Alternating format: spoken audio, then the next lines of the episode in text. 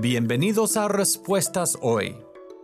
Soy Joe Owen de Respuestas en Génesis.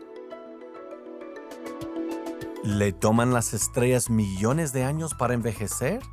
Los modelos evolucionarios predicen cambios lentos en la naturaleza de las estrellas. Dicen que a medida que las estrellas envejecen, pasan por expansiones y contracciones que se cree que tardan millones de años.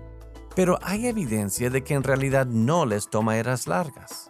Sirio, la estrella más brillante en nuestro cielo nocturno, es una estrella blanca azulada. Tiene una compañera enana que es casi invisible. Los astrónomos de hace mil años decían que Sirio era roja.